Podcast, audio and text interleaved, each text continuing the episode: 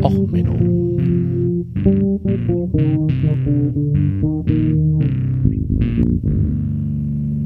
Der inkompetente Podcast über Dinge aus Militär, Technik und Computer, die so richtig in die Hose gingen.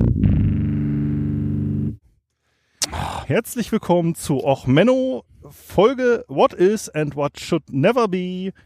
Heute mit dem Stargast des deutschen Podcastes, dem mittelalterlichen Wanderprediger durch alle deutschen Podcastes, dem Roddy. Äh, ich krieg's ehrlich gesagt nicht hin, all deine Podcaster aufzuzählen, wo du dran teilnimmst. Das müsstest du dann, glaube ich, selber mal tun. Also wenn Teilnehmen äh, bedeutet regelmäßig teilnehmen, dann ist es nur einer, nämlich die Freak Show. Äh, wenn äh, Teilnehmen bedeutet je Gast gewesen sein, dann müsste ich mal überlegen, im Sendegarten, in Bitz und so, äh, in Wassenkrach, äh, oh je, jetzt verlassen sie mich. Ja, hier jetzt so, ne?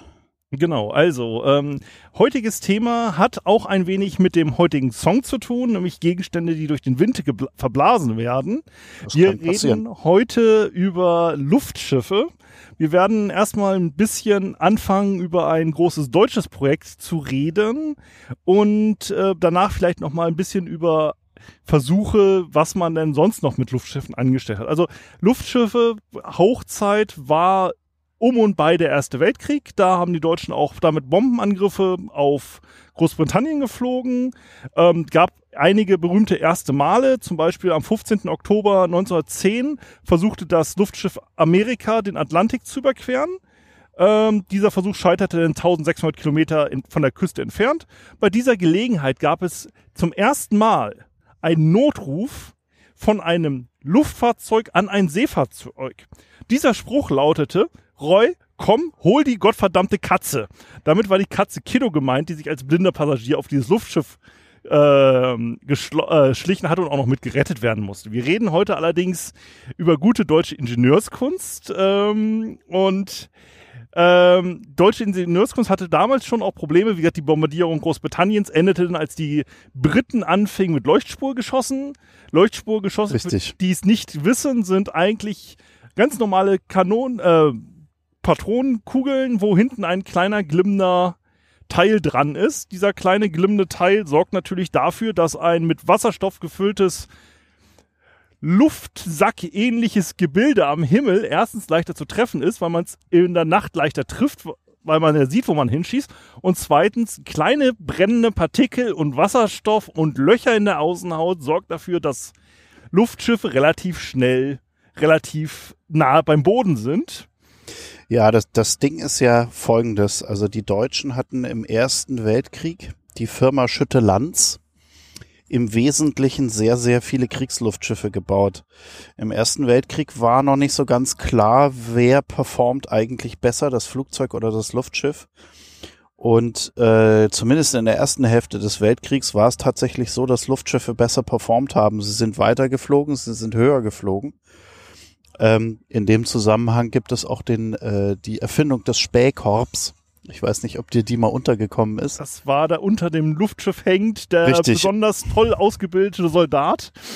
Richtig, unter dem Luftschiff hing eine Gondel, die konnte man an einem sehr langen Seil sehr weit runterhängen. Und zwar äh, das Luftschiff flog über oder in den Wolken und der Spähkorb hing quasi aus den Wolken heraus, so dass der Herr im, im Spähkorb was sehen konnte. Man aber das Luftschiff nicht sah, weil das nämlich in den Wolken war. Okay, ich glaube, der Herr im Spähkopf hat sich dann wieder gewünscht, doch lieber zum Kartoffelschälen abkommandiert zu werden als Strafe das nächste Mal. Also ich fänd das extrem scary.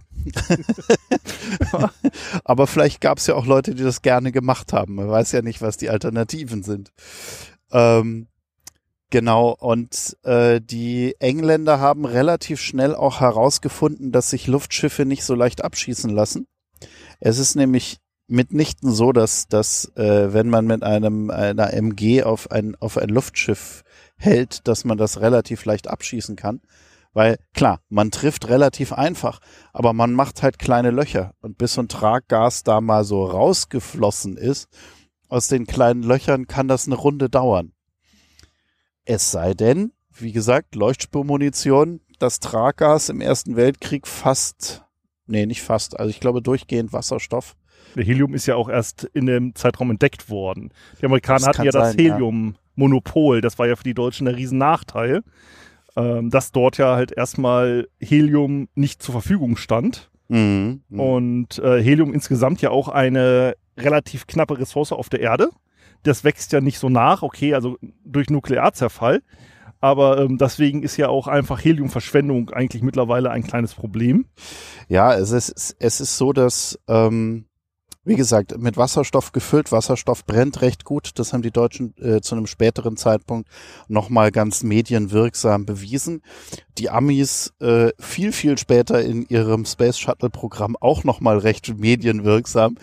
Ähm, ja, das Helium, das Helium, man findet Helium eigentlich als Abfallprodukt in bestimmten Ölquellen. Der Punkt ist nämlich, dass äh, Helium wird eigentlich nur von langkettigen Polymeren festgehalten.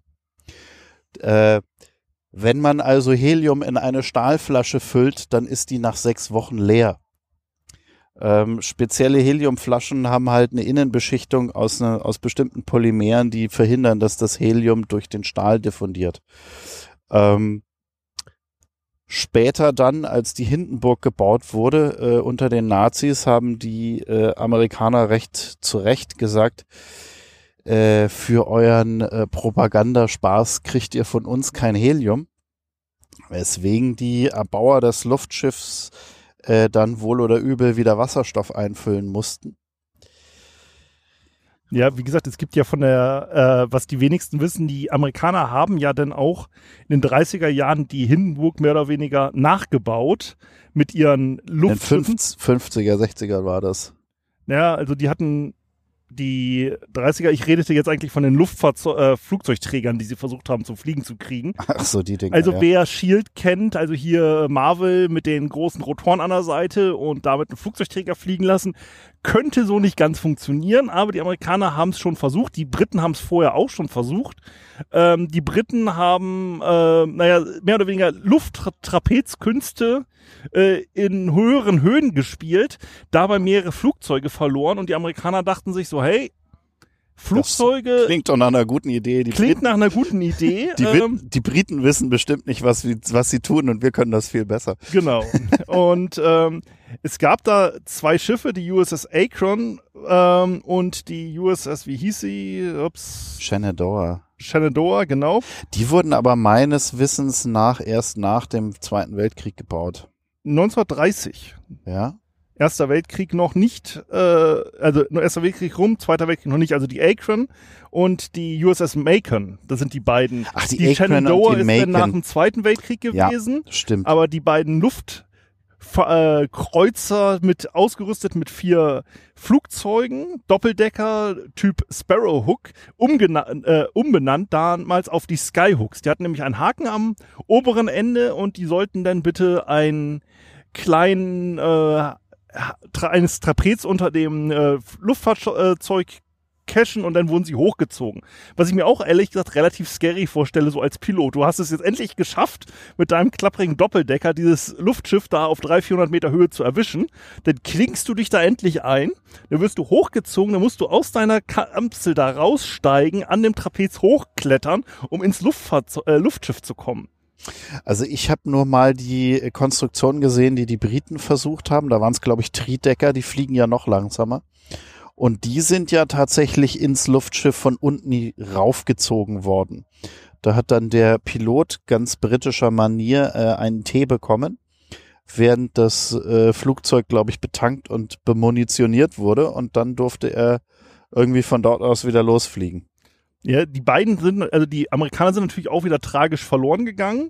Äh, die USS Macon hat ein, ähm, ich sag mal, besonders unrühmliches Ende gemacht. Äh, die Akron ist halt einfach nur über Wasser mehr oder weniger geplatzt. Und die ähm, Macon hatte halt das am 12. Februar 1935 bei Point Sur an der südkalifornischen Küste. Ähm, man hatte das gesagt, so aus Marinesicht, das Heck muss ein bisschen niedriger sein, damit man es gut sehen kann aus, der, aus dem Leitstand. Der Originalplan sah, sah es vor, an drei Tragringen zu befestigen. Die Navy hat gesagt, das, nee, geht so nicht, sie haben es an zwei Tragringen festgemacht. Damit ist dann auf einmal die Heckflosse abgebrochen. Und ähm, bei einer Flottenübung, dann äh, auf dem Heimweg, ist dann in einem Sturm dieses Heck abgebrochen. Die drei hinteren Gaszellen wurden dabei beschädigt und verloren ihr Traggas. Dadurch sank die Macon am Heck und ging in den Steigflug. Und da befohl man natürlich, okay, jetzt wir müssen Ballast abwerfen, das ganze Luftschiff stabilisieren. Und ähm, Äh, Hat du, man- meinst, du meinst Traggas abwerfen. äh, nee, man hat erst Ballast abgeworfen, um äh, quasi das Heck wieder hochzukriegen.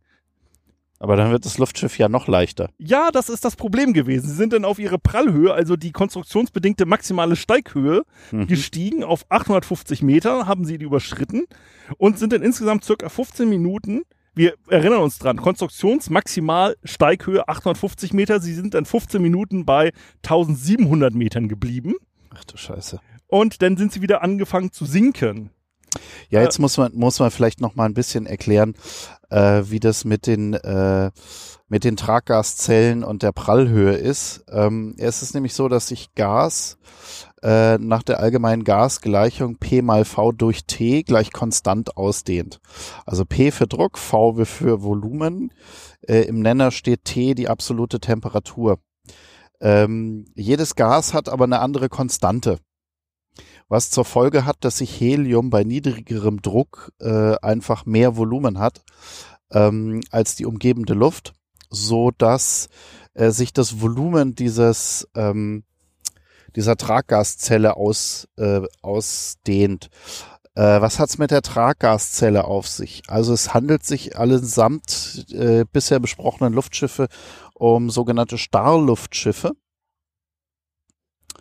Die Starrluftschiffe ähm, Starrluftschiffe zeichnen sich dadurch aus, dass sie eine Aluminium oder im, im Fall von Schütte-Lanz eine Sperrholz, äh, ich sage mal Kathedrale, also so ein, so ein Skelett haben, wo von außen quasi das formgebende Hüllenmaterial drauf gemacht wird und man im Inneren aber einfach nur Säcke hat, wo das Traggas drin ist Also Luftballons quasi. quasi Luftballons. Der äh, die formgebende Hülle, Außenhülle, ist aber nicht dicht. Die macht nur Aerodynamik. Da kennt man ja auch die Bilder, wo die Leute dann in der Hindenburg und so diese Tra die haben ja zu den Motoren, zu den Kapseln hatten äh, hatten sie ja dann auch solche Laufgänge und so so relativ spooky. Richtig. Da, Richtig, in der Hindenburg gab es auch Innengänge einmal komplett durch das Luftschiff und man konnte auch durch, durch Leitern und Klappen auf das Luftschiff. Da gibt's auch ein Bild, wo äh, zwei Leute ein Picknick machen, oben auf, der, auf dem Luftschiff. muss man mögen, muss man mögen. Ja, man darf vor allen Dingen nicht aus der Mitte rausgehen, sonst fällt man halt irgendwann runter. Die Steigung wird halt immer höher. Ähm, wo waren wir stehen geblieben? Genau. Ähm, die Prallhöhe ist dann erreicht, wenn das Traggas im Prinzip das gesamte Volumen ausgefüllt hat, das zur Verfügung steht durch die entweder Zelle oder aber die komplette Außenhülle.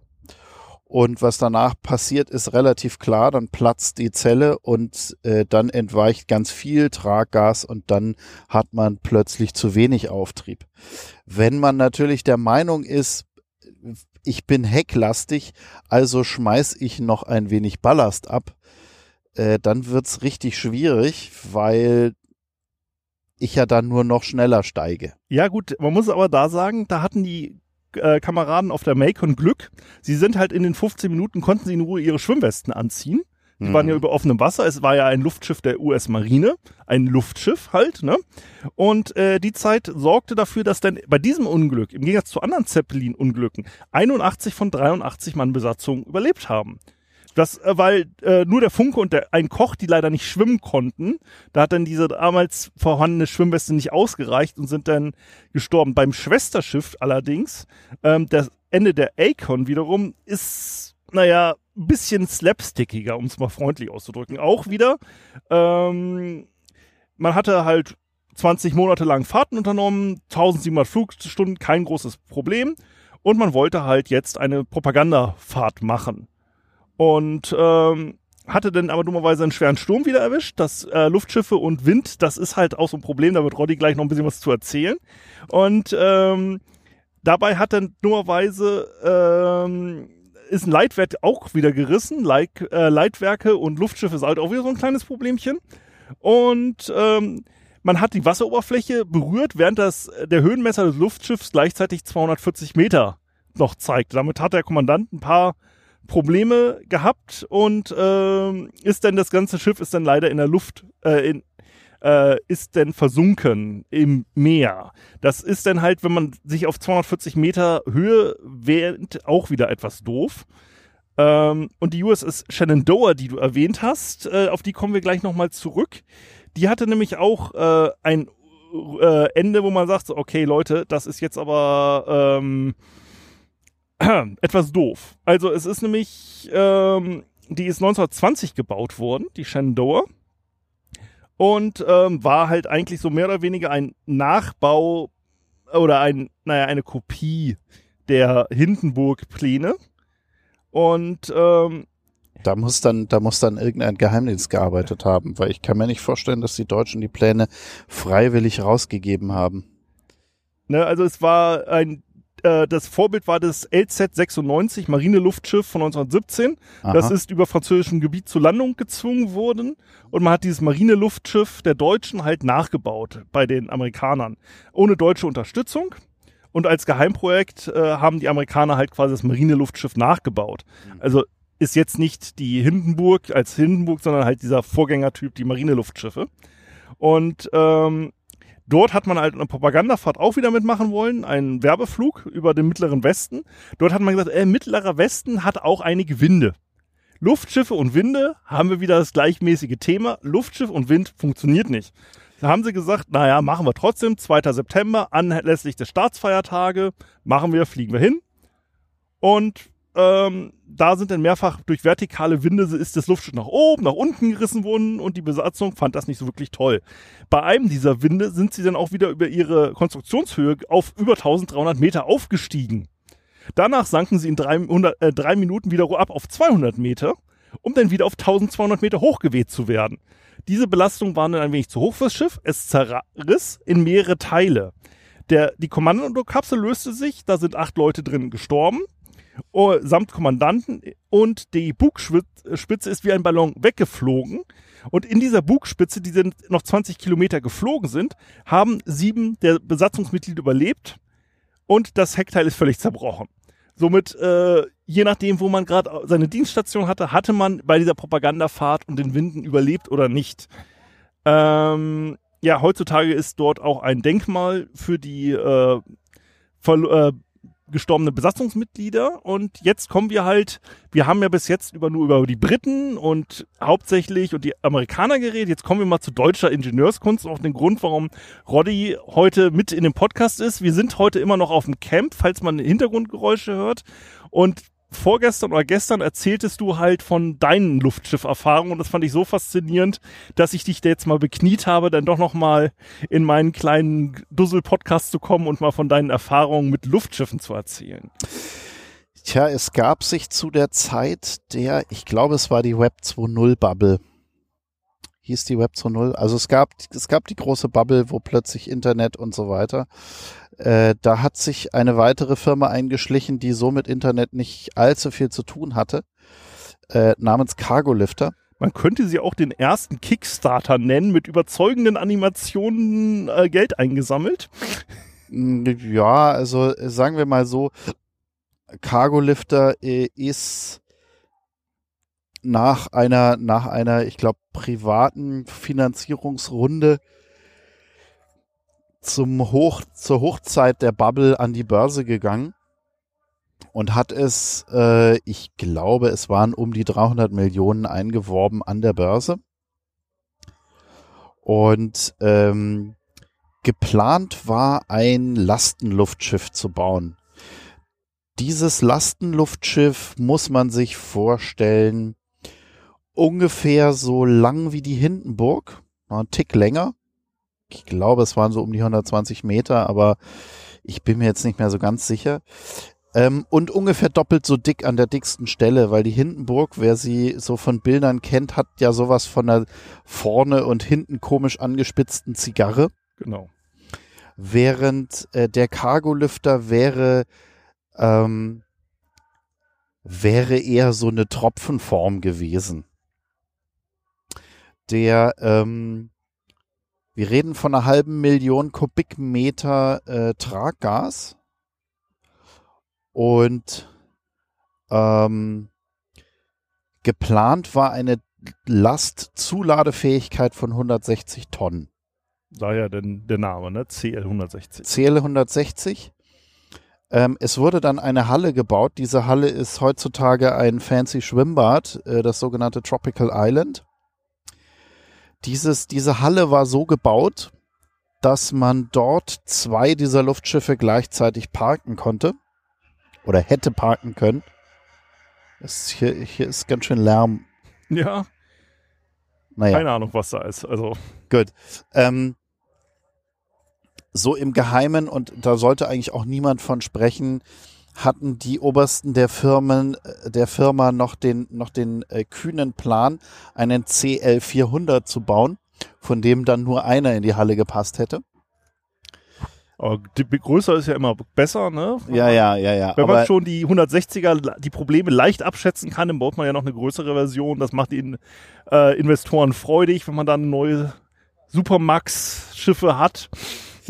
Ja, ja. Also ich kann zu der Wirtschaftlichkeit oder ob das überhaupt sinnvoll wirtschaftlich, äh, ob's, ob das äh, der Business Case aufgeht oder nicht, dazu kann ich nicht allzu viel sagen, äh, weil ich äh, mehr so im Ingenieurbereich war, der sogenannten Cargo Lifter Development GmbH, äh, ausgegliederte Entwicklungsabteilung.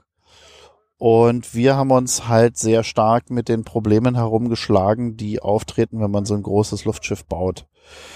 Ähm, und da zeigt sich dann relativ schnell, da gibt's gar nicht so wenige von. Ähm, Also man persönlich, könnte meinen, dass es einen Grund gab, warum sich das Luftschiff gegen das Flugzeug nicht durchgesetzt hat. ja, ja.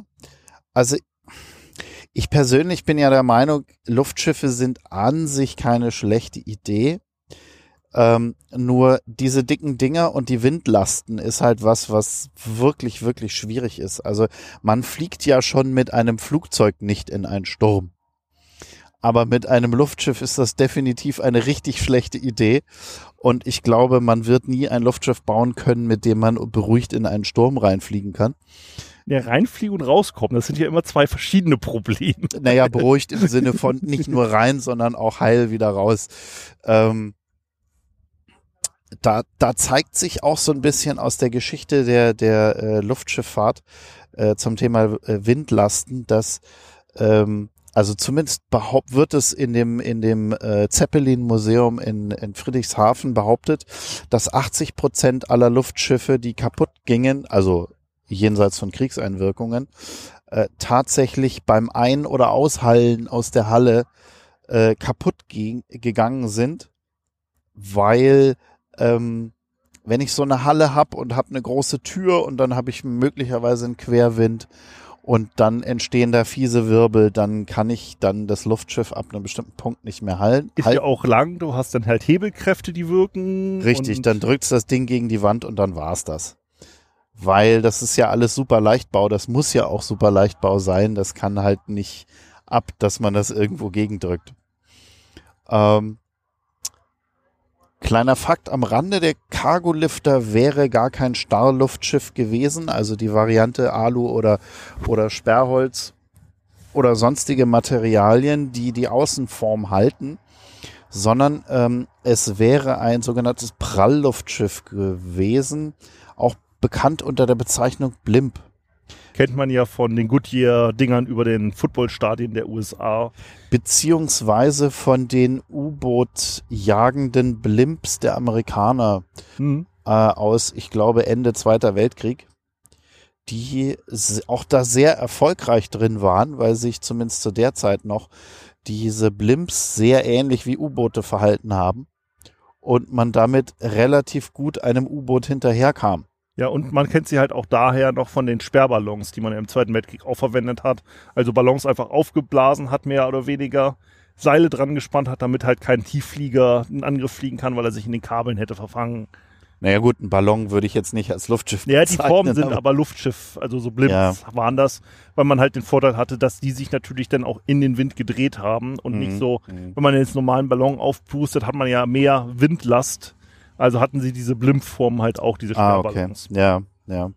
Ähm, ja, kommen wir doch wieder zurück auf die Probleme beim Cargolifter. Also das Windproblem hat man ja durch die Halle gelöst. Man hat ja da eine Richtig. spezielle Halle gebaut.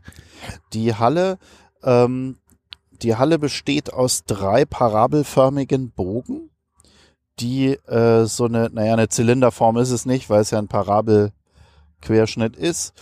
Äh, vorne und hinten an der Halle eine Tür.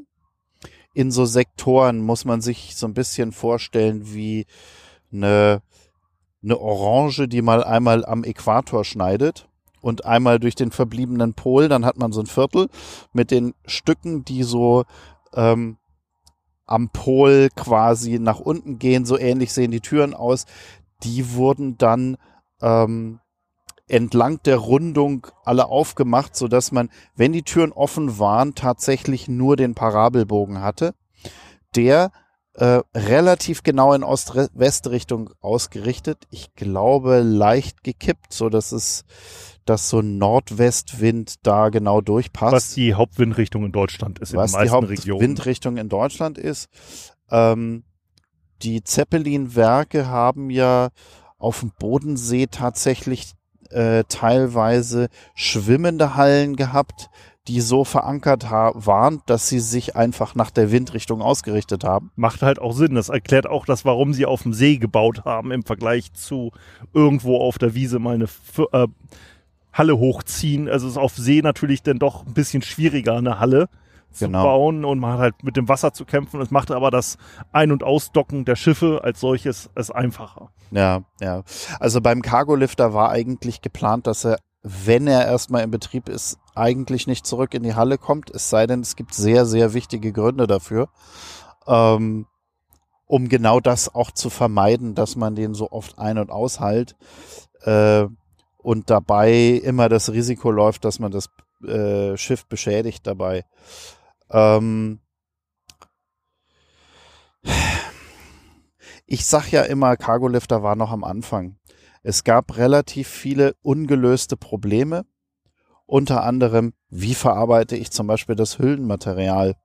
Das Hüllenmaterial hatte, wenn ich mich recht erinnere, eine Dicke von ungefähr 1,7 Millimetern. Ist bei so einer riesengroßen Fläche natürlich auch nicht wirklich dick. Nein, ist aber trotzdem so, dass die Hülle allein, waren es 70 oder 90, irgendwie in der Gegend Tonnen wog. Das faltet man Oder nicht und bügelt man nicht zu Hause Omas hätte. Stübchen. Genau, da, äh, da fiel dann irgendwann auf, dass man in diese Hülle, wenn sie denn fertig ist, nicht direkt reines Helium einfüllen kann.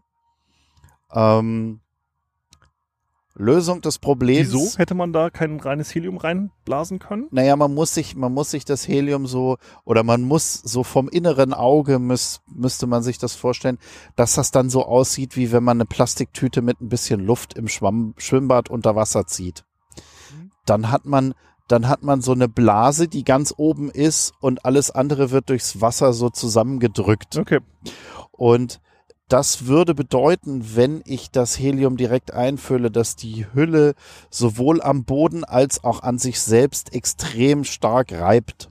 Oder man hätte also durch verschiedene, also ganz, ganz viele Einlassöffnungen haben müssen oder irgendwie sowas in der Richtung. Nee, die Idee war, also eigentlich will man die Hülle eher so aufpusten, dass sie so aussieht wie so eine halb aufgepustete Hüpfburg. Okay. So ein, so ein Kissen, was da so wabert. Und also die eigentliche Lösung des Problems war, die Hülle erst mit einem Helium-Luft-Gemisch von ungefähr 1 zu 10 Mhm. zu befüllen. Also damit du nicht zu viel Auftrieb hast, aber ein bisschen Druck aufbaust. Genau, du hast ein bisschen Auftrieb, damit die Hülle hochkommt und nicht an anderen Stellen Lasten entstehen, aber nicht diesen extremen Auftrieb nur an einer Stelle, so dass irgendwie alles reißt und zieht und Kräfte entstehen, die die Hülle Also das abkann. Problem hat man beim Cargolifter also quasi im Griff gehabt. Ich sag mal so, ich glaube den Leuten, die sich das ausgedacht haben, dass das funktioniert hätte. Genau. also Wir wissen es natürlich nicht. welche Probleme hatte denn der Cargolifter, der im Zweifelsfall eher das ganze Projekt ein wenig fragwürdig hat erscheinen lassen? Also es gibt äh, Verarbeitung des Hüllenmaterials war völlig unklar. Ähm, es wurden testweise Hüllestücke zusammengeklebt. Ob das im, am Ende gehalten hätte, keine Ahnung, weiß ich nicht. Ähm, Aber da sind wir jetzt ja noch nicht in einem Bereich, wo man sagt, okay, also ich meine, irgendwelche Materialien verarbeiten, zur Not schweißt man's, zur Not näht man's, also da gibt's genug Auswahl im Hand, also quasi im Portfolio eines Ingenieurs, wo man verschiedenste Verfahren hätte noch verwenden können. Richtig. Das ist Das- jetzt nichts, das wo ich Ding sage, das ist an der Grenze der physikalischen Machbarkeit oder ähnliches. Naja, das ist, das ist richtig. Äh, Das, das, das Grundproblem von Cargolifter war so ein bisschen, dass eigentlich jedes Jahr aufs Neue äh, versprochen wurde, in drei Jahren fliegen wir. Und das zog sich über Jahre hin, dass man immer gesagt hat, in drei Jahren fliegen wir. Also kennt man von anderen Kickstartern, so Star Citizen oder ähnliche großen Projekte, die Geld eingesammelt haben und oh ja, nächste Beta, die fliegt, da sind wir fertig. Genau, genau. Und ähm, das war halt so, dass viele Entwicklungsleistungen, die man hätte erbringen müssen, einfach nicht passiert sind. Und irgendwann ist der Firma äh, das Geld ausgegangen. Aber zu den interessanten Problemen, die äh, das Schiff hatte, war eigentlich alles hing zusammen mit dieser schieren Größe. Ähm, typisch für ein Luftschiff ist, dass es labil fliegt.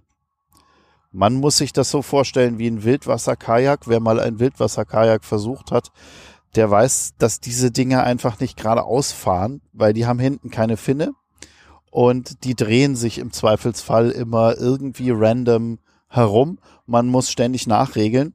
So ähnlich ist es bei Luftschiffen auch. Warum ist es bei Luftschiffen? Die haben ja schließlich ein Leitwerk. Der Punkt ist, dass ein Leitwerk sind zwei Dinge, die man nicht haben will. Erstens Gewicht. Wir hatten ja schon bei anderen gesehen, dass diese Leitwerkgewichte für Abstürze gesorgt haben. Richtig, man hat erstens Gewicht, man will ja Gewicht sparen, wo man kann. Und zweitens mal hat man Gewicht an der verkehrtesten Stelle überhaupt, nämlich ganz hinten, wo der Hebel am größten ist.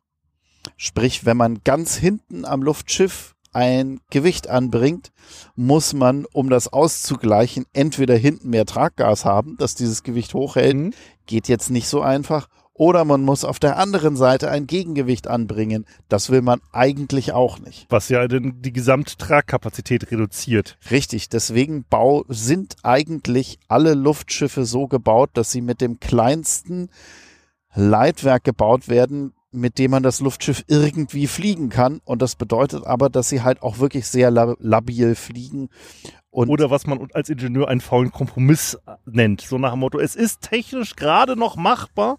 Ob es sinnvoll ist, muss wer anders entscheiden. Das ist dann nicht mehr richtig, die meisten Flugzeuge sind so, wenn der Captain die Hand vom Ruder lässt, fliegt es geradeaus. Ja. Also es fliegt halbwegs stabil oder ziemlich stabil, fliegt geradeaus, vielleicht nicht dahin, wo man es hinhaben will, aber es fliegt geradeaus. Kampfjets, wie man in der einen Episode, die ich jetzt hatte, gesagt hat, wo der, die MiG erstmal 900 Kilometer unbemannt in, nach Belgien geflogen ist, um abzustürzen. Selbst ein Kampfjet, das ja insta, an sich instabil ist, damit es schnell reagiert, fliegt denn doch noch so stabil, dass es auf Autopilot 900 Kilometer nach Westen sich absetzt von den äh, Kameraden des sozialistischen Paktes und dann erstmal auf kapitalistischem Gro äh, Boden niedergeht. Tja, sowas Und ein passiert. Luftschiff würde das halt einfach 900 Kilometer gerade ist bei einem Luftschiff Nein. einfach nicht drin. Ein Luftschiff würde taumeln und trudeln und würde dann mehr oder weniger nur irgendwo hingepustet vom Wind. Ähm, ich glaube, selbst der Space Shuttle flog halbwegs stabil, wenn man die Hand vom Ruder ließ. Ja, dafür, dass es eigentlich ein Ziegelstein mit ein paar Flügeln und Keramikplatten dran war, dafür flog er stabil. Gut, da war wahrscheinlich auch relativ viel Regelelektronik im, im Einsatz, die das im Zweifelsfall begünstigt hat. Wie dem auch sei. Ähm, ich war, ich war ja in der Abteilung, die den Flugsimulator gemacht hat. Und äh, bin das Ding im Simulator äh, diverse Male selbst geflogen und ich kann bestätigen, es ist fast unmöglich, das Ding zu fliegen. Wir hatten in dieser Simulatorwelt, die war im Prinzip ja nur äh, einmal eine Platte, eine grüne Platte unten, der Boden und äh, obenrum irgendwie die blaue Kuppel, die der, die der Himmel war. Aber es gab. Also High-Grafik, hoch äh, detaillierte Simulatortechnik. Nee, also einfach das, was sein muss, Ja, damit man halt ja. die Physik nachbildet. ja, War also kein Microsoft Flugsimulator. sagen wir mal so, ganz frühe Version Microsoft Flugsimulator, wo man auch nicht viel mehr hatte. Es gab einen Mast, den man anfliegen konnte und es gab auch die Halle, in die man theoretisch hätte reinfliegen können, aber es war eigentlich völlig unmöglich. An den Mast, ranfliegen hat, soweit ich weiß, niemand geschafft. Also für die äh, Hörer als Erklärung, ein Luftschiff normalerweise wird an einem Mast verankert, als quasi vorne mit der Nase. genau als äh, quasi Hafeninfrastruktur, weil das dann wie eine Wetterfahne sich im Wind ausrichten kann. Darauf kommen wir dann gleich auch nochmal zurück. Da gab es bei Cargolifter auch nochmal dediziert interessante Problemchen. Ähm, und im Endeffekt dreht sich das Luftschiff, deswegen braucht man für ein Luftschiff, Flughafen einfach einmal Länge des Luftschiffs im Kreis äh, mindestens Platz, weil so ein Luftschiff dann im Zweifelsfall um den Ankerpunkt sich drumrum dreht. Richtig, bei kleineren Luftschiffen, zum Beispiel der Zeppelin NT, der ja vor, auch vor 10, 15 Jahren, 15 Jahren, glaube ich, war es, gebaut wurde, äh, da existiert tatsächlich ein mobiler Last, äh, Mast, also so eine Art ähm, größerer Kran, der einfach nur eine Stange aufstellt, die, äh, den man verwenden kann, um dieses Luftschiff irgendwo zu verankern. Ähm, ganz interessant, als der ich glaube, irgendwie Japaner waren das, die zur Weltausstellung sich einen Zeppelin NT gekauft hatten, äh, sich aber nicht darum gekümmert haben, die Luft, die Überflugsrechte über Russland zu bekommen. Ist nach Japan jetzt denn ein bisschen umständlich, den um Außenweg drumrum zu fahren? Mussten dann äh, der Tross mit mobiler Rampe und alles, die sich dann in die Richtung äh, aufgemacht hatten, mussten dann äh, an der russischen Grenze äh, Luft rauslassen, das Ding in einen Container verpacken und dann irgendwie aus Indien äh, per Schiff schicken, um es dann in Hätte man auch aus Deutschland gleich auf Schiff packen können, wäre, glaube ich, einfacher gewesen. hätte man machen können. Äh, dauert halt einfach länger und äh, dadurch ist das dann auch nicht mehr rechtzeitig angekommen. Und also du sagtest, ihr habt in der Simulatorabteilung, ihr habt das Ding selber programmiert. Und ihr wart also quasi die Cracks, was das Luftschiff angeht, weil ihr im Zweifelsfall die meiste Flugerfahrung mit dem Ding hattet, weil ihr jederzeit beim Debuggen und so das Ding hättet fliegen können. Und ihr habt, also ihr hattet schon Probleme, allein die, naja, ich sag mal, übliche Betriebseinrichtung eines Luftschiffes zu erreichen, also diesen Mast einfach anzufliegen. Was ja eigentlich Naja, ich selber bin ja kein Pilot im, im, im eigentlichen oder überhaupt irgendwelchem Sinne, sondern äh, klar habe ich mit Flugsimulatoren ein bisschen rumgespielt. Ähm, der Cargo-Lifter hatte zwei Modi, ganz witzig. Ähm, den sogenannten Cruise Mode, wo er sich grob so fliegt wie ein Flugzeug, und den sogenannten Hover Mode, wo er sich grob so fliegt wie ein Hubschrauber. Also zumindest was so die Belegung der Hebel und Tasten und so weiter anbelangt. macht es natürlich dann einfacher in der Bedienung, wenn du mittendrin dann auf einmal die Hebelbedeutung umlegst. Naja, doch, das, das, das ist nicht so wild letzten Endes. Also das war nicht das Problem. Das Problem an dem Cargolifter war, dass er so groß ist, dass er sich so langsam bewegt, dass man als normaler Mensch nicht mehr in der Lage ist zu erkennen, ob ich eine beschleunigte Bewegung habe oder nicht. Also ich kann sehen, dass er sich dreht, ich kann aber nicht mehr sehen, ob was schneller oder langsamer wird. weil einfach die Referenz fehlt für einen normalen Menschen. Dass du halt einfach nicht mit so großen Objekten normalerweise umgehst. Richtig, das ist so wie Klima, ne? Also das ändert sich so langsam, dass man nachrechnen muss, um zu sehen, dass es sich tatsächlich ändert. Das wäre jetzt bei dem brennenden Amazonas jetzt auch wieder so ein Grund. Ich habe ja nichts dagegen, Ama Amazon abzufackeln, aber das war jetzt das falsche Amazon. Das wäre auch noch mal eine Folge.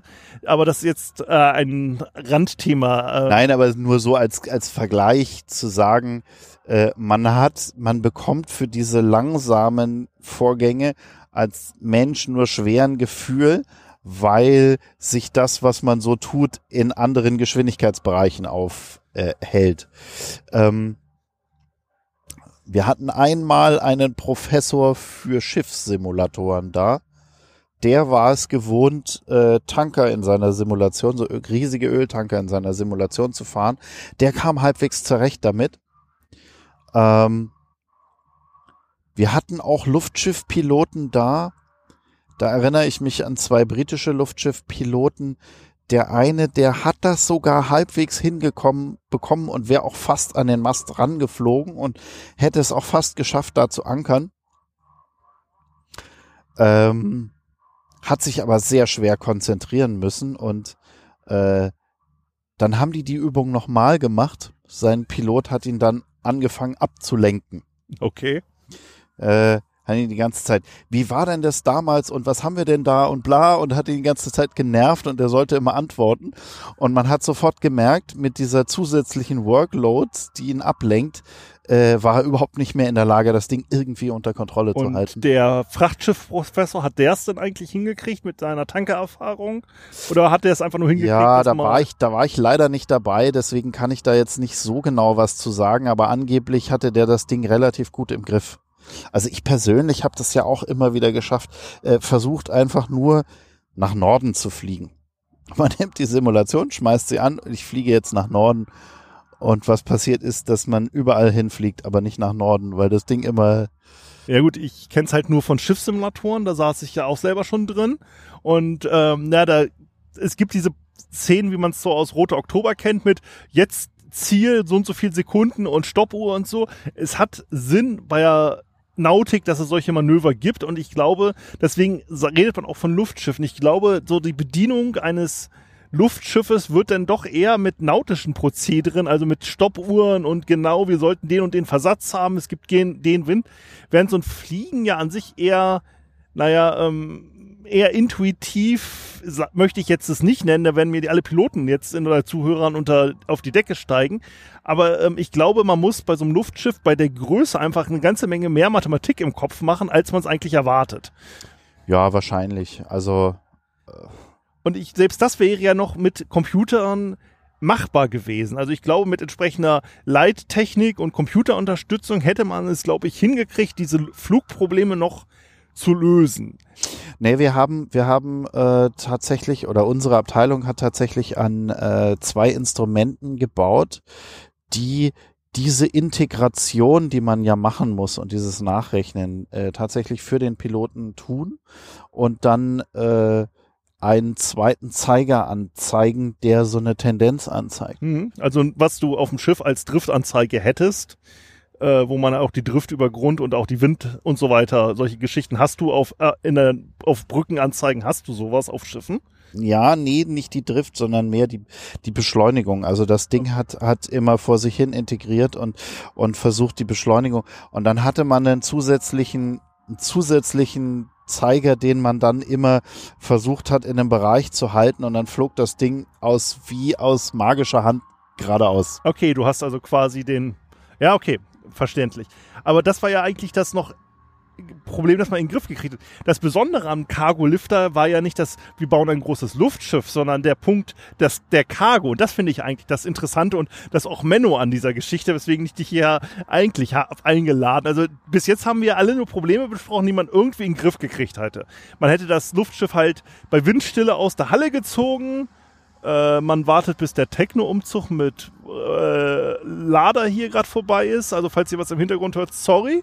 Es ist halt Camp. Ähm, also man hätte, man hätte die äh, Hülle irgendwie hingekriegt. Man hätte die Instrumentierung bestimmt hingekriegt.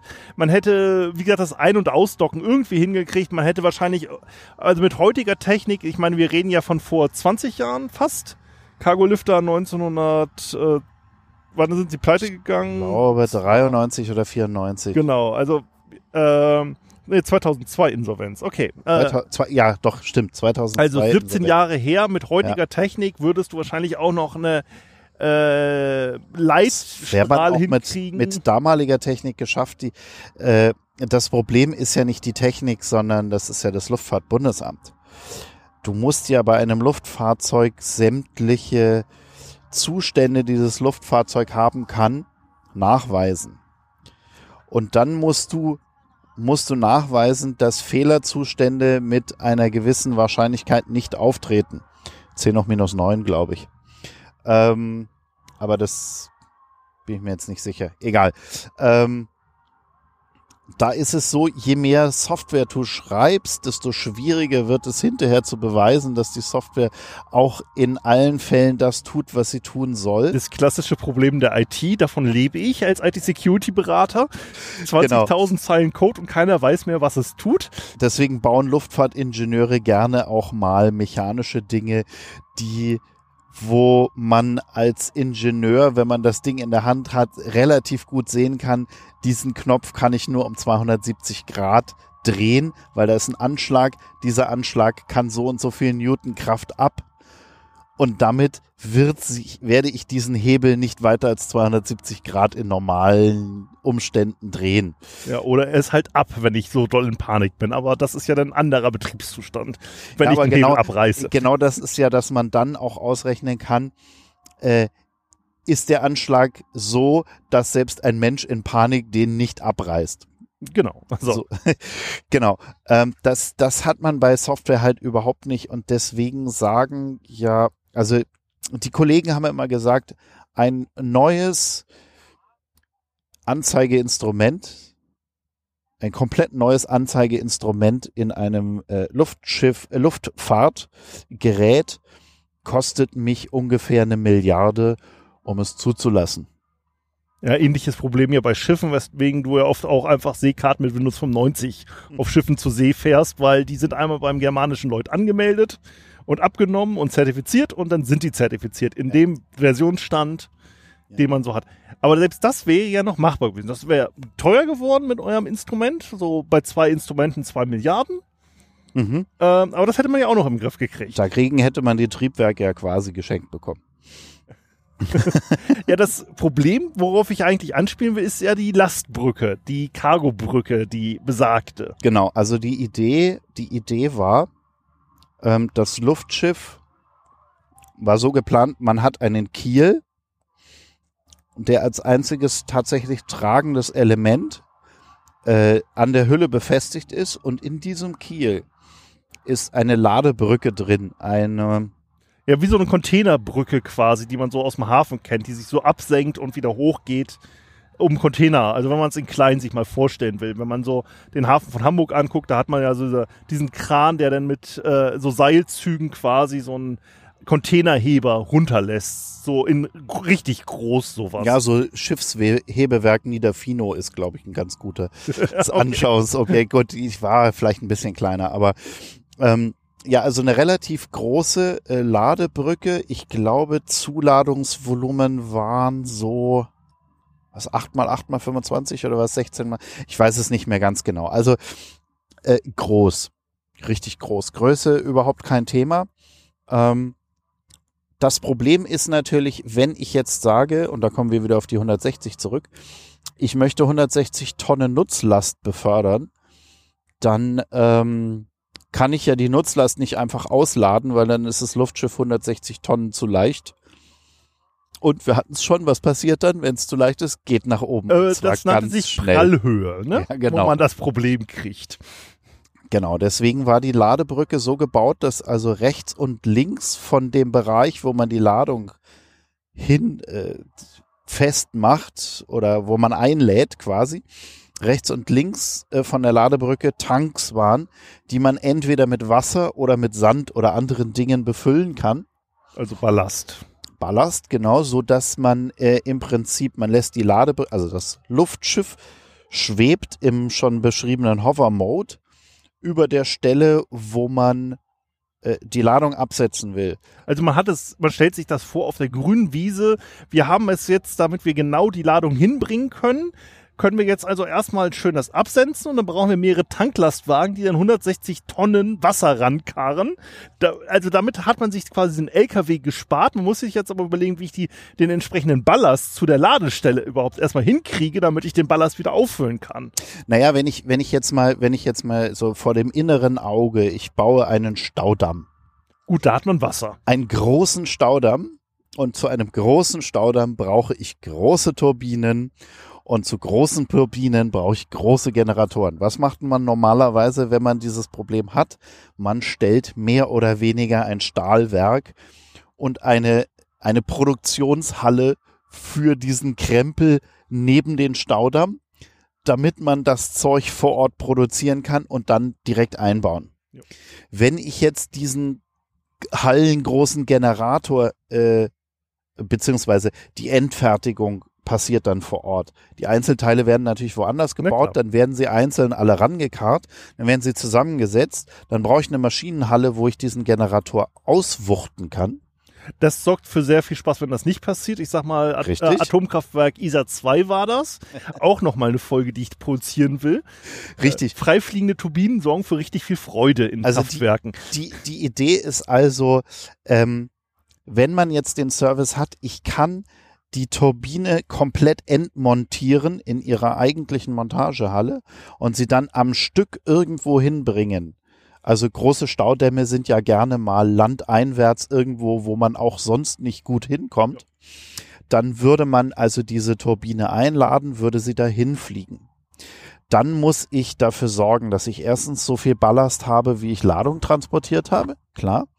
Dann muss ich dafür sorgen, dass ich relativ viel Ballast an vor Ort bekomme, weil ich will die Ladebrücke natürlich verteuen. Macht ja Sinn, weil du musst ja den, den Übergang zwischen Ladung abkoppeln und Ballast rein. Wenn du das jetzt nicht synchron hinkriegst, hast du ja wieder das Prallluft, äh, Prallhöhenproblem. Weil du musst ja quasi, du lässt ja 160 Tonnen los und wenn du nicht in dem Moment 160 Tonnen reinpumpen kannst. Nee, es, es geht darum, dass die Ladebrücke selber verteut wird. Auf Nein, nein, ich meinte, du musst Ja. natürlich verteuen. Das macht, ergibt sich logisch daraus, Richtig. weil du ja sonst Pumpen bräuchtest, die innerhalb von einer Millisekunde 160 Tonnen Wasser in diese Ballasttanks rein. Naja, was du, was du natürlich zuerst machst, du pumpst natürlich erst den Ballast rein und fährst dann die Ladung von der Brücke. Macht es sinniger, ja? So, wenn man so drüber nachdenkt, ist die Variante doch etwas sinniger. Trotzdem willst du die Ladebrücke so verteut haben, dass im Falle des Falles, wie auch immer der dann aussieht, sich die Ladebrücke nicht plötzlich über deine Wiese bewegt. Macht es für die Endmontagehalle, die man da, wo man da gerade die Turbine angeliefert hat, glaube ich, besser, als wenn man da einmal durch so eine Halle durchschleift mit so einer Brücke. Richtig.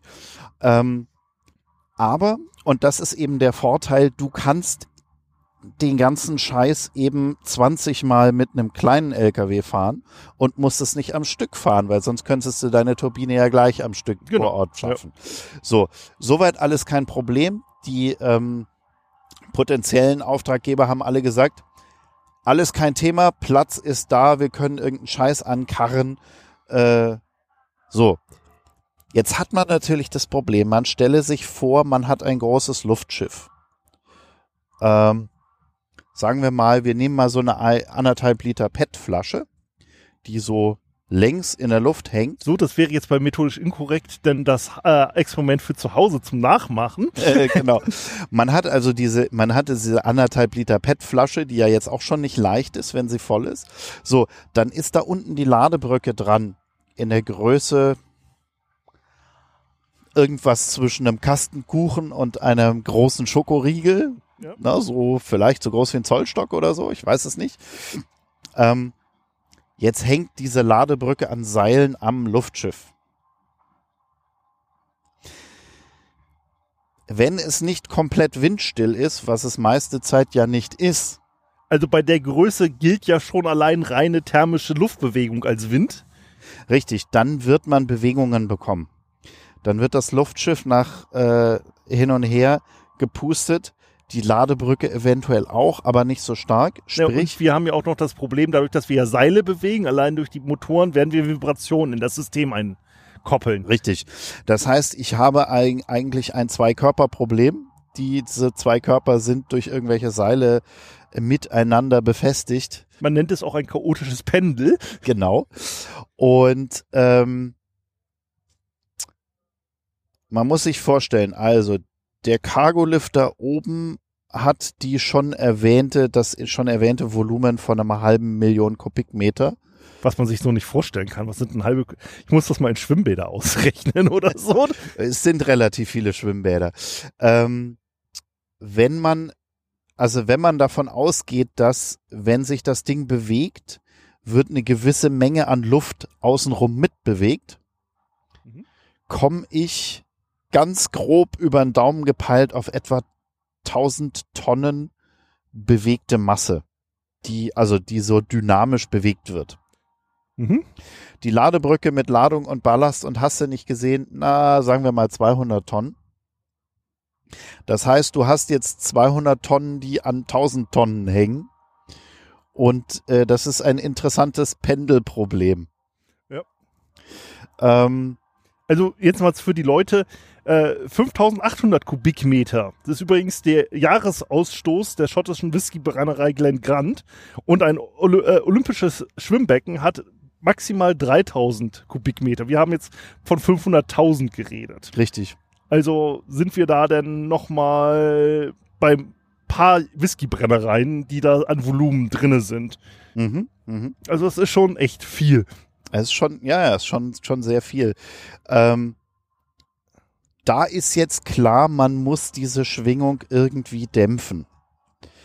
Äh, Cargolifter hat tatsächlich ein Patent auf eine äh, Seilführung vor und zurück und diagonal und hast du nicht gesehen, erworben, die in der Lage sein soll, diese Schwingung zu dämpfen. Also hat man die Rollen, an denen diese 160 Tonnen Last liegen, quasi noch bewegen wollen, damit man diese de- äh, Sachen aus. Naja, du hast ja, du hast ja, wenn du so ein, äh, sagen wir mal, du hast einen Hochspannungsmast, dann hast du ja dieses Gitter vom Hochspannungsmast besteht ja nicht nur aus senkrechten und, und waagerechten Streben, sondern auch welchen, die diagonal gehen. Und die Idee an der, an den, äh, an den Seilen war, dass man nicht nur Seile äh, senkrecht nach unten hat, sondern auch diagonal geführte Seile. So ähnlich wie bei diesen fliegenden Kameras über den Fußballstadien, die ja auch dann durch mehrere Seile geführt werden. Genau, und dadurch äh, war, also zumindest nach Modellrechnung, es halbwegs möglich, diese Schwingung zu dämpfen, beziehungsweise das Pendeln halbwegs zu. Also haben wir bis jetzt alles lösbare Probleme. Wir haben eine Hülle, die wir gebaut kriegen. Wir kriegen das Luftschiff irgendwie geflogen. Wir kriegen auch genug Ballast dran gekarrt. Wir kriegen auch die Last halbwegs sauber zum Boden runter. Also in der Theorie wenigstens. Jetzt haben wir die am Boden ordentlich verankert. Mhm. Und jetzt ist das eigentliche Problem, an das wir uns jetzt langsam angenähert haben. Das eigentliche Problem ist, das Luftschiff hängt jetzt da oben Richtig? An Was den macht ein Seilen. Luftschiff? und wenn dann Wind aufkommt, ist blöd. Also ähm, das Luftschiff an sich, es gab verschiedene Versionen mit verschiedenen großen ähm, Triebwerken, aber alle Triebwerke hatten im Prinzip gemeinsam, dass sie ähm, mehr oder weniger ein Propeller waren mit einer großen Turbine dran und der Propeller ungefähr so groß wie ein Hubschrauber. So, ich war es Radius sechs Meter oder durch, ich glaube Durchmesser sechs Meter. Also ein sowas. ordentlicher Luftquirl. Ein ordentlicher Luftquirl. Ähm, da kommt wieder der Hover-Mode ins Spiel. Das heißt, während dem Lastabsetz- oder Austauschverfahren, wie es so schön genannt wurde, musste der Pilot oben drin sitzen und mit Hilfe des Hover-Modes dafür sorgen, dass das Luftschiff über der Luft der Ladebrücke bleibt. Also wir hatten vorher schon festgestellt, dass das geradeausfliegen mit einem Luftschiff schon stressig war. Richtig. Das exakt auf den Millimeter in über so einer Werkshalle gerade zu halten, die dann natürlich nicht in perfekter Naja, Windrichtung ausgerichtet ist. Werkshalle eher nicht, eher grüne Wiese. Ja, okay, aber es ist trotzdem auf, so sagen wir mal, Meterpräzision zu halten. Also wir möchten ja nicht auf Millimeter gehen, aber Ja, ja, so, ja, ja. so auf Meterpräzision. Ich glaube, das ist ein bisschen stressiger als geradeausfliegen im Das Zweifelsfall. wäre im Zweifelsfall immer noch sehr sportlich geworden. Also ähm, ist immer ein bisschen schwierig zu sagen, was wäre, wenn? Wäre das zur Katastrophe gekommen oder nicht? Hätte man das hingekriegt? Ah, gut, wir kriegen ja auch Leute dazu trainiert, irgendwelche Kampfjets zu fliegen, die an sich nicht fliegen wollen. Also der Mensch ist ja recht anpassungsfähig und wenn man einem Menschen genug Gehalt zahlt und ihn dann durch ewig viele Simulatoren jagt, es gibt ja auch Menschen, die am Hand des Schrittes erkennen können, ob jemand seine Periode hat oder nicht. Da gibt es ja Studien, dass man als Mensch stärker ist als Machine Learning in manchen Bereichen. Also das wäre ja noch machbar gewesen. Also das stelle ich mir noch vor, dass ich einen motivierten jungen Piloten so frisch aus der Lufthansa-Schule nehme und ihn jetzt drauf trainiere, genau ja, nachts um drei raustreten aus dem Bett und sagen, jetzt Cargo-Lüfter genau über der Stelle halten. Ich glaube, der Mensch ist da noch anpassungsfähig genug. Das wäre ja noch machbar gewesen. Aber wir kommen jetzt in den Bereich des Technischen, wo man sagen kann, ja, geiles Konzept, aber auch Menno, das wird in der Praxis nicht klappen. Ich, ich bin, ich bin, äh, also ich bin vorsichtig zu sagen, das hätte sowieso nicht geklappt. Ich sage immer gerne, die Entwicklung war da noch am Anfang. Das sind alles Probleme, die man irgendwie in den Griff kriegt. Das kostet nur sehr viel Kraft und sehr viel Geld, dieses, diese Probleme in den Luft, in, in, in den Griff zu kriegen. Und äh, Cargo Lifter ging ja, ja dann auch relativ schnell das Geld aus, ohne dass sie irgendwas Nachweisbares irgendwie ähm, also nachweisen konnten, dass, dass das alles funktioniert. Man hat ja, man hat ja noch, noch so ganz andere Probleme wie, wie ist denn das mit dem statischen Auftrieb? Normalerweise die kleinen Blimps, die fliegen ja eigentlich immer zu schwer los und äh, kommen zu leicht an, weil die verbrauchen ja Treibstoff.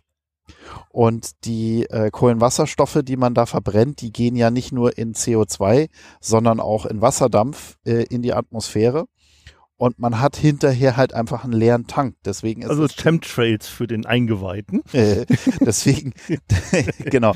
Deswegen sind die Dinger zu leicht. Äh, wenn die mit Helium gefüllt sind, ist man aber aufgrund des Preises von Helium eigentlich immer nicht so schnell dabei, das Helium dann entsprechend abzulassen, dass es wieder passt.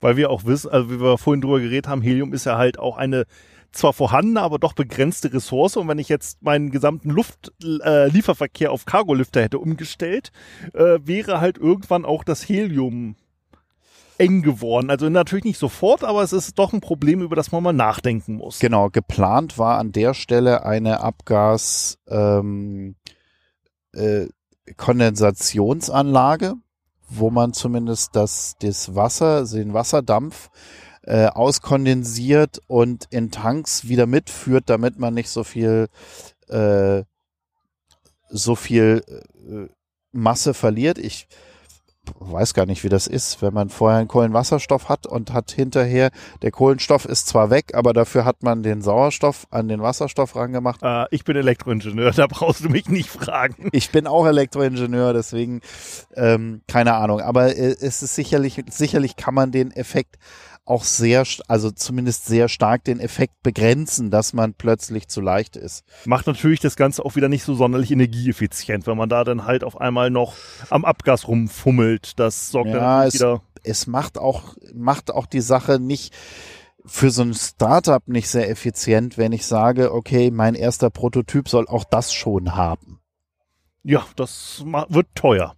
Manchmal ist es dann, ist es dann einfacher zu sagen, ja, okay, dann hauen wir halt so und so viel äh, Kubikmeter von dem Helium über Bord und das dann kostet halt der erste Flug oder die die ersten Flüge kosten halt dann mehr, weil ich nicht nur Treibstoff, sondern auch Helium verbrauche.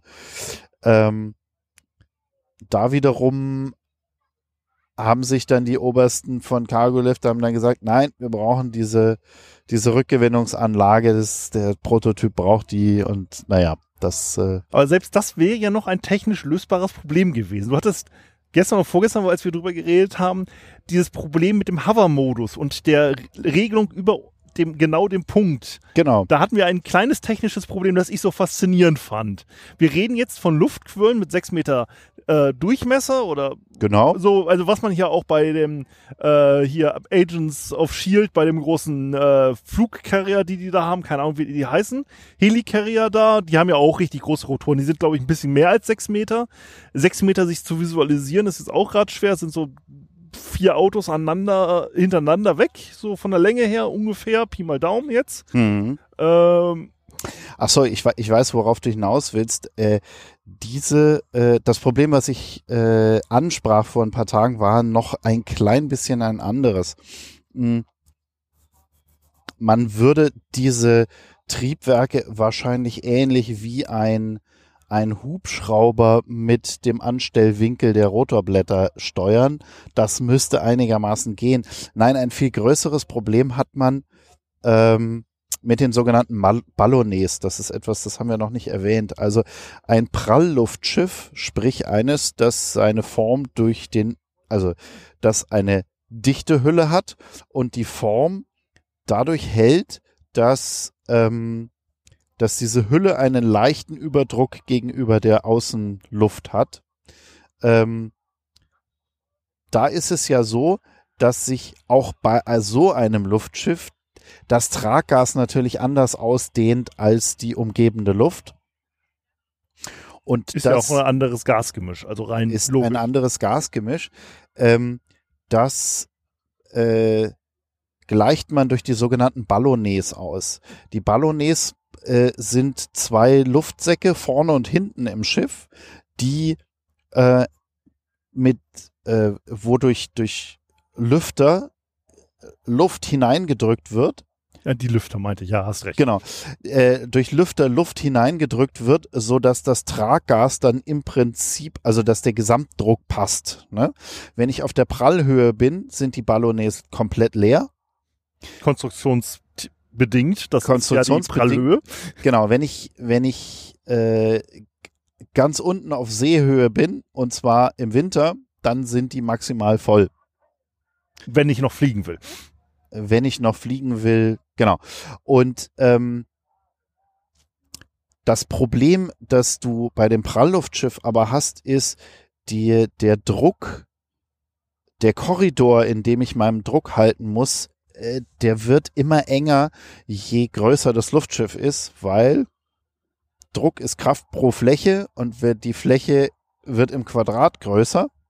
Das heißt, die Kraft wird damit auch beim gleichen Druck auch im Quadrat größer. Man kennt das Problem beim Luftballon aufblasen, so. Richtig.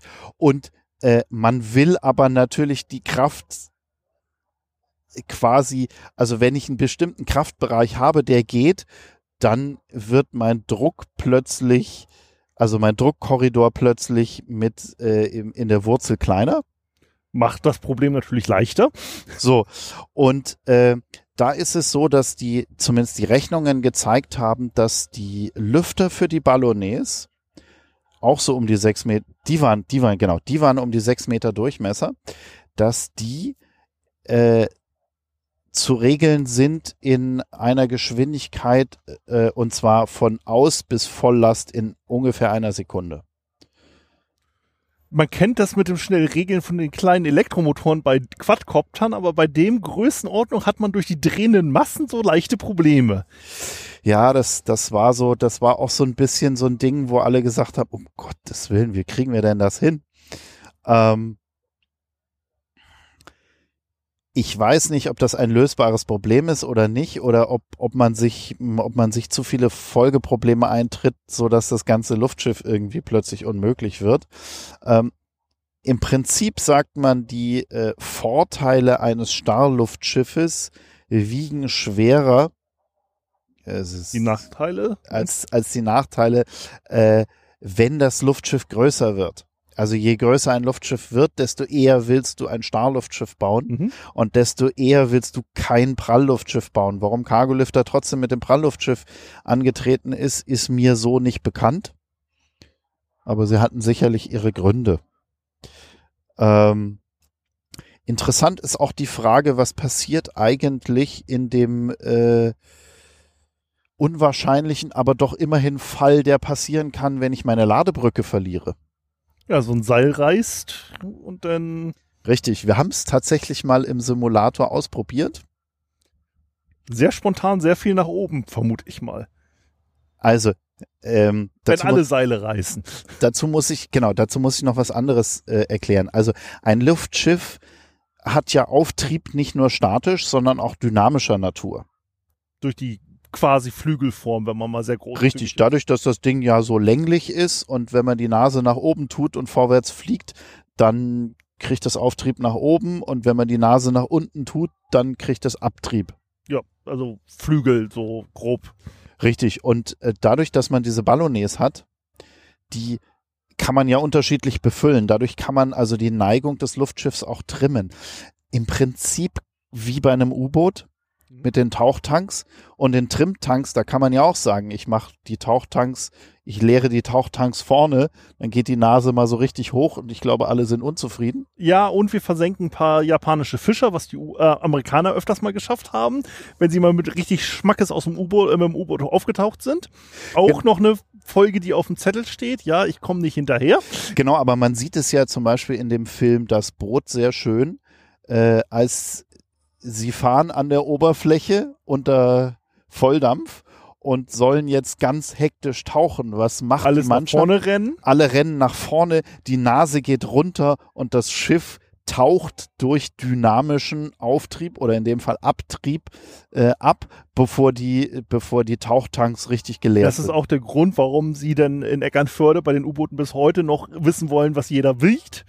Weil dann nämlich im Zweifelsfall bei wirklich Flachwasserfahrten, was die Deutschen als eine der wenigen Marinen überhaupt noch tun, so in ein paar Meter Wassertiefe zu ta äh, tauchen, da machst du nicht mehr mit Ballasttanks, sondern da schickst du halt den Koch im Zweifelsfall zwei Meter nach vorne, drei Meter nach hinten. Mhm. Ähm, da, die machen so. Und du hast jetzt bei so einem äh, Luftschiff natürlich, wenn die jetzt die Seile reißen oder nur ein Seil, geht natürlich die Nase hoch oder das Heck oder ähnliches. Genau. Und du kannst jetzt, du kannst jetzt dadurch, also es geht erstmal ab nach oben. Du kannst aber ähm, durch die Ruder hinten, die Höhenruder hinten und durch die Ballonets und all diesen Kram kannst du also das Luftschiff sehr stark nasenlastig machen und dann Vollgas geben und bekommst dadurch einen gewissen Abtrieb. und hoffst, dass der Abtrieb genug ist, um deine 200 plus Tonnen, die du gerade verloren hast. Äh, nein, das reicht nicht. Aber was du hoffen kannst, ist, dass die Notablassung des äh, Traggases, die äh, vorgesehen ist, auch dafür gibt es große Lüfter, die das Zeug aktiv nach draußen befördern, wenn Das es denn nötig ist. Kostet denn ordentlich Geld. Ja gut, aber ein 500 Total, ein Totalverlust äh, vielleicht auch noch noch, mit. Todesfällen ist, glaube ich, deutlich unangenehmer. Ähm, also wir haben es versucht, wenn der Pilot innerhalb weniger Sekunden das Richtige tut, sprich die Notablassung des Traggases einleitet, Vollgas gibt und das Luftschiff so nasenlastig wie auch nur möglich trimmt, Also wirst du da wahrscheinlich wieder eine Milliarde ausgeben für einen großen roten Knopf im Cockpit, den du im Notfall einfach klopfst, damit du das nämlich alles innerhalb von drei Sekunden hinkriegst. Also dann hat, dann hat er, dann hat er gute Chancen, es zu schaffen, ungefähr un, ich glaube, es waren um die 100 Meter unter der Prallhöhe zu bleiben. Ja, das ist beruhigend. Das ist beruhigend. so, Ah. du hast eine Millisekunde mehr Reaktionszeit und das war's mit der Prallhöhe. Äh, 100 Meter unter der Prallhöhe und dann zu hoffen, dass du auch in der richtigen Rate jetzt das Traggas ablässt, damit du wieder landest. Das ist jetzt, ja, Ja, na, sagen wir mal so, man muss dann schon auch den richtigen Moment finden. Wenn man zu viel ablässt, ist man natürlich wieder zu schwer.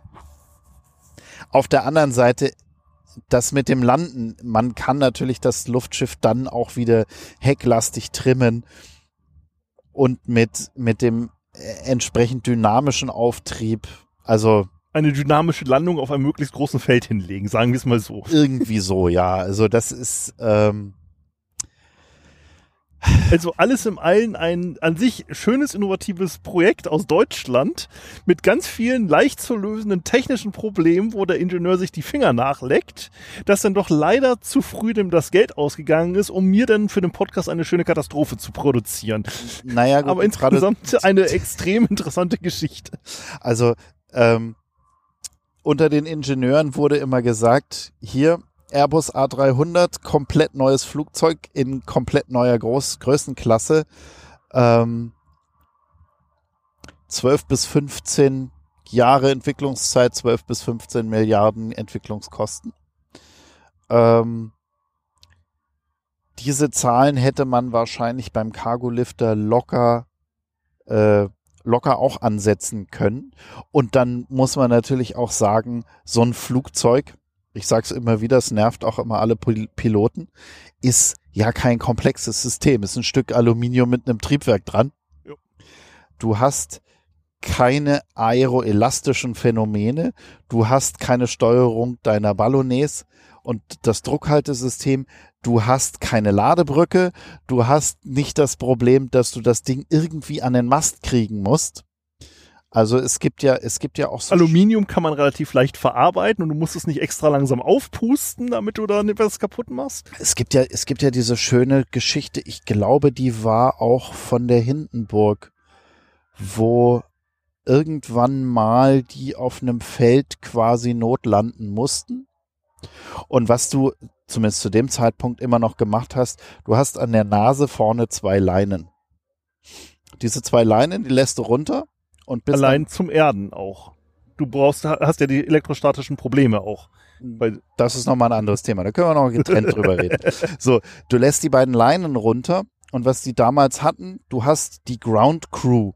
Was die Ground Crew tut, ist die beiden Leinen nehmen, auseinanderlaufen und festhalten. So dass du ein Dreieck bildest, äh, also die beiden Ground Crews und die Nase des Luftschiffs bilden dann ein Dreieck, was so ein bisschen Mastersatz ist. Dadurch hast du das Luftschiff an der Nase erstmal. Mhm. Problem ist, du musst natürlich unten genug Last haben. Also bräuchtest du dicke Ground Crews. Du brauchst zumindest genug Leute. Dann nimmst du dieses Luftschiff mit den beiden Ground Crews und kannst es dann, wenn die übers Feld latschen, irgendwie an den Mast ran ranführen, ranbuxieren, kannst es da festmachen. Wenn du das Luftschiff starten willst, machst du es umgekehrt. Die Ground Crews halten die Leinen fest, du machst es vom Mast los und ziehst es dann vorsichtig von der, ähm, ziehst es vorsichtig vom Mast ab und dann lassen die Leute los. Rechtzeitig hoffentlich. So, und das ist der Punkt. Du musst eine gut trainierte Ground Crew haben, die alle auf jeden Fall gleichzeitig auf Kommando loslassen. Wenn man dazu doll an seinem Job Wenn hängt. du nämlich der Depp bist, der nicht rechtzeitig loslässt, dann bist du plötzlich in 20 Meter Höhe und denkst dir, scheiße, hätte ich mal losgelassen. Tja, da hängt man denn an seinem Job und seinem Leben. Das ist tatsächlich passiert. Mit einer Landung, wo man keine trainierte Ground Crew hatte, sondern nur so ein paar arme Soldaten, die halt abkommandiert wurden. Was bei Soldaten nie passiert, dass die einfach nur zu irgendeinem Schwachsinn abkommandiert werden. Und äh, da ist einer, glaube ich, wie war denn das? Also die Details weiß ich nicht genau, aber ich glaube, einer hat relativ dann irgendwie 50 Meter losgelassen und äh, Naja, 50 Meter, das ist nicht gut. Das ist nicht gut. Das waren schwerere Verletzungen. Und einer, der hat es tatsächlich geschafft, der hat sich irgendwie dieses Seil um den Fuß gewickelt und ist dann 600 Kilometer mitgeflogen. Gut, das ist jetzt mal der Luxusplatz, da zahlt man nicht sonderlich für. für ich weiß nicht, was ein Hindenburg-Ticket gekostet hat. Wir kennen es ja nur aus Indiana Jones. Kein Ticket und Außenboards. Kein Ticket und am Seil hängen ist ja noch auch nicht. Das Erstaunliche an der Hindenburg ist, die ist ja Linie geflogen und die hatte nie mehr als drei Stunden Verspätung. Da kann sich die Deutsche Bahn heute was davon abschneiden. Und das bei drei oder vier Tagen äh, Flugzeit, ne? Na gut, da kannst du natürlich wieder was rausholen, wenn du von Anfang an ein bisschen mehr Zeit reinplanst. Ja, ja, klar, klar. Aber auch, auch von dem Konzept kann sich die Deutsche Bahn was abschneiden. Pufferzeiten kennt man irgendwie auch aus Projektplanungen. Genau, genau. Na gut, bevor wir uns jetzt hier verquatschen, ich glaube, ich beenden wir es hier mal. Äh, erstmal vielen Dank für Mhm. die äh, Teilnahme am Podcast. Ein anderes Thema wäre ja mit dir auch nochmal über die Elektromobilität und Wasserstoffautos zu reden. Vielleicht finden wir da nochmal einen Termin, aber ansonsten äh, Das sollte irgendwie gehen. bedanke ich mich jetzt erstmal hier und ich bedanke mich jetzt auch nochmal bei dem anderen Sven äh, für die Gastfreundschaft im 528 Hertz Village und auch für die Leihung des Equipments.